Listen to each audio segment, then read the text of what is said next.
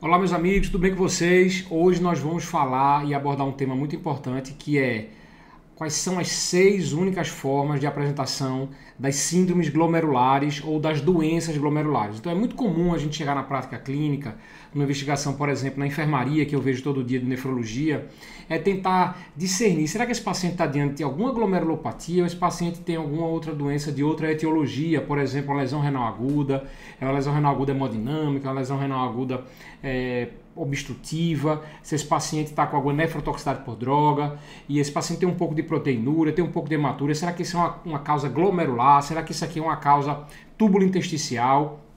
Então fica-se na dúvida de quando a gente vai ter e como vai, vão se manifestar as glomerulopatias é, na prática clínica, ou seja, no dia a dia seu lá, como é que você faz para discernir se esse paciente tem ou não tem uma doença glomerular e quais são as formas de apresentação das doenças glomerulares. Então só existem seis formas de as doenças glomerulares se manifestarem. Claro que essas seis formas, quando a gente fala, é, não quer dizer que pode ter uma em conjunto com a outra, mas pelo menos uma dessas seis formas é, tem que tá, a, a gente está tá diante de uma dessas seis formas para dizer que esse paciente tem ou não uma doença glomerular. Eu queria passar uma por uma com vocês, falar um pouquinho dos detalhes de cada uma para ajudar vocês a compreensão e ao diagnóstico dessas condições renais. Então, a primeira pergunta que a gente está diante muitas vezes é a gente está diante de que síndrome glomerular. Então, quando eu estou, por exemplo, com um residente de clínica médica ou de nefrologia, passando um caso clínico para mim, o que eu estou querendo na minha cabeça para organizar meu raciocínio, saber, é será que ele se encaixa em alguma dessas síndromes glomerulares e se ele se encaixar, em qual delas está se encaixando? Ou seja, estou diante de um paciente, por exemplo, com hematúria. Será que essa hematúria aqui é uma hematúria de causa glomerular ou é uma hematúria de causa urológica? Está passando um caso de proteinúria. Será que essa proteinúria é uma proteinúria de causa glomerular ou é só uma proteinúria intersticial? Se esse paciente está apresentando piora da função renal, será que essa piora da função renal é de origem é, glomerular ou é de origem é, nefrotóxica, ou é de origem séptica, ou é de origem obstrutiva, ou é de origem hemodinâmica. Então, é através dessas perguntas que a gente vai acabar chegando nas principais é, síndromes glomerulares e através delas pensar nas principais hipóteses diagnósticas, indicar ou não biópsia, tratar ou não tratar antes da biópsia, que vão ser os próximos é, os próximos conteúdos que a gente vai abordar com vocês aqui no Nefro Atual. Então a gente está diante de que síndrome glomerular? A gente vai se perguntar toda vez quando é, a gente estiver diante de um caso suspeito de doença glomerular ou de disfunção renal. Então a primeira delas que a gente vai falar é a síndrome nefrótica. Então é muito simples vocês entenderem o que é a síndrome nefrótica. A síndrome nefrótica ela é composta por uma albumina sérica menor do que 3,5 gramas por decilitro, proteinúria acima de 3,5 gramas por dia e edema com ou sem dislipidemia. Então a gente tem que ter esse composto. O principal aqui que eu falo para compor a síndrome nefrótica é a presença de hipoalbuminemia e edema com proteinúria acima de 3,5. Alguns pacientes podem ter uma proteinúria muito exuberante, que não tem a ver muitas vezes com a etiologia da síndrome nefrótica, é, e outros pacientes podem ter uma proteinúria borderline, ali em torno de 3, 3,2 é, na pediatria, 50 miligramas por quilo por dia de proteinúria, aquela que a gente, é, que a gente diz que é proteinúria nefrótica. Então o paciente está diante de uma síndrome nefrótica, maravilha, a gente estabeleceu que isso aqui é uma forma de apresentação de síndrome glomerular. Quais são as principais aqui? Sem sombra de dúvidas, a principal no adulto, GESF membranosa, na criança, no adulto mais jovem, pode ter lesão mínima, e no, no idoso também lesão mínima está mais frequente um pouco. E a gente pode estar diante daquelas síndromes mistas de doenças secundárias, como lupus, por exemplo, que a gente tem um lupus classe 5, ou a síndrome nefrítica e nefrótica, é, que eu vou falar ainda há pouco. Então existem as principais etiologias. Claro que existem outras, né? A gente tem amiloidose, a gente tem é, é, glomerulopatia fibrilar, imunotactoide, que pode ser só síndrome nefrótica e não necessariamente diabetes, né, uma doença secundária, né, só com síndrome nefrótica, é muito comum a gente ver na prática, que é a principal.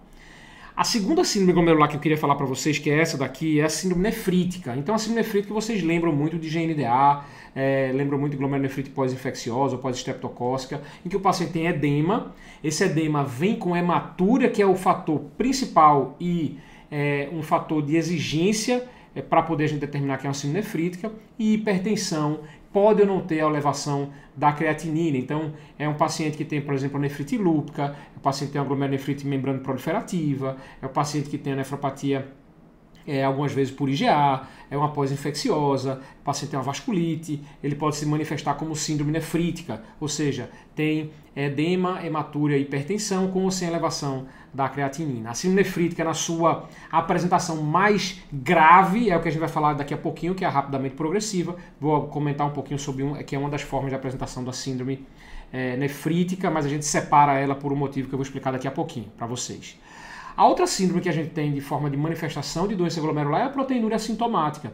E a proteinúria assintomática, ela é aquela proteinúria em que o paciente não tem edema e que ela é menor do que 3,5 gramas é, nas 24 horas. A gente tem alguns pacientes que têm, mesmo com a proteinúria acima de 3,5 gramas e na ausência de síndrome nefrótica, a gente diz isso que é por uma lesão glomerular de hiperfluxo, diminuição da massa glomerular é, bilateral associado ao hiperfluxo, o que acontece, por exemplo, o paciente teve um insulto prévio de infecção urinária de repetição na infância, ele acaba podendo ter proteinúria nefrótica, mas sem síndrome nefrótica, a gente pode considerar esse tipo de proteinúria como sendo assintomática, mas o que a gente vê na prática, na literatura, é que a gente considera essas proteinúrias glomerulares é, assintomáticas, aquelas que têm menos do que 3,5 gramas na ausência de edema. E é muito comum a gente ver aqui GESP subnefrótica, membranosa subnefrótica, a gente tem alguns tipos de GA subnefróticos, e que o paciente tem só proteinúria, lúpus subnefrótico, 600, 700, 800 miligramas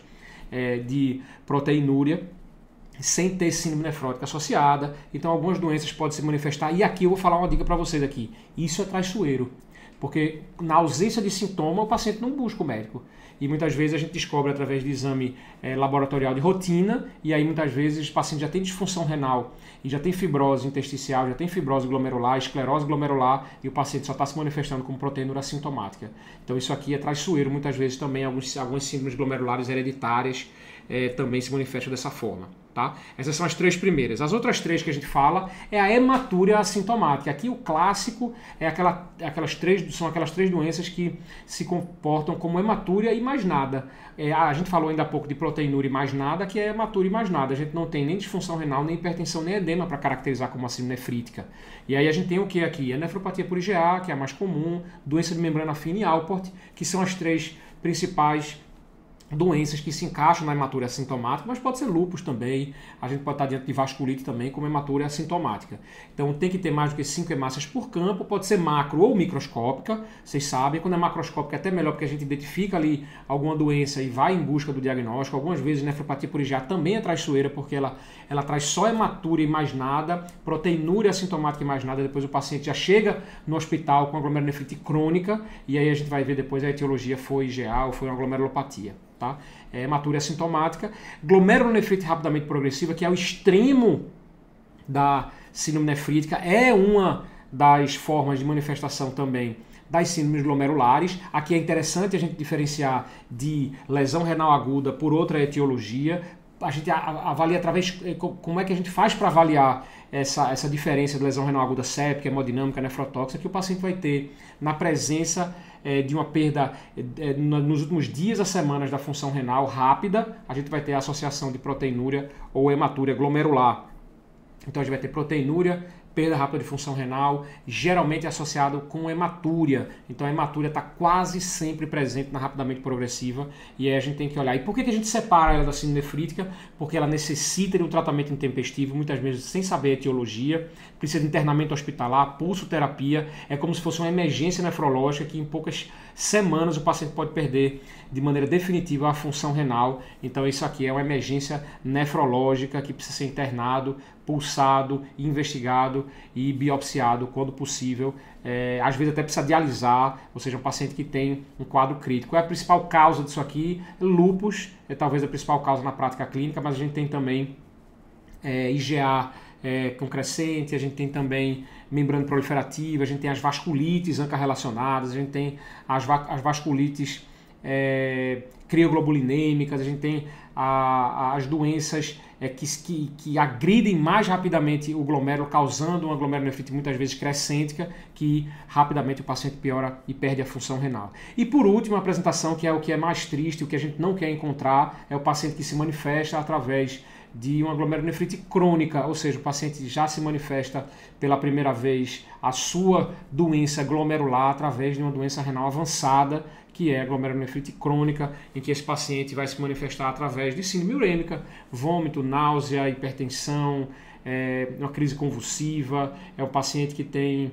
anemia, é o paciente que tem astenia, letargia, que busca o serviço de saúde quando vai ver está com uma doença renal crônica já avançada por edema, por hipertensão, e quando vai se ver, esse paciente tem hematúria, tem proteinúria e é, sem nenhum outro fator de risco associado, o tração está normal, e aí você infere que o paciente tem é, uma glomerulopatia. Algumas vezes a gente nem biopsia esses pacientes, porque o rim já é de tamanho reduzido, a gente já tem uma perda da diferenciação da relação córtico-medular, é, e aí a gente não tem muito mais o que fazer em relação ao tratamento da doença de base, é só acompanhar o paciente com uma glomerulonefrite crônica. Então vamos lá, fazendo a revisão aqui, a gente tem síndrome nefrótica, síndrome nefrítica, proteinúria assintomática, hematúria assintomática, glomerulonefrite rapidamente progressiva e glomerulonefrite crônica. Essas são as seis formas de apresentar. Se for glomerulopatia, vai se apresentar em uma dessas três formas. É claro que pode ter associação. O paciente pode ter síndrome é, nefrítica e nefrótica, como a membrana proliferativa, ou como lúpus classe 3 e 4.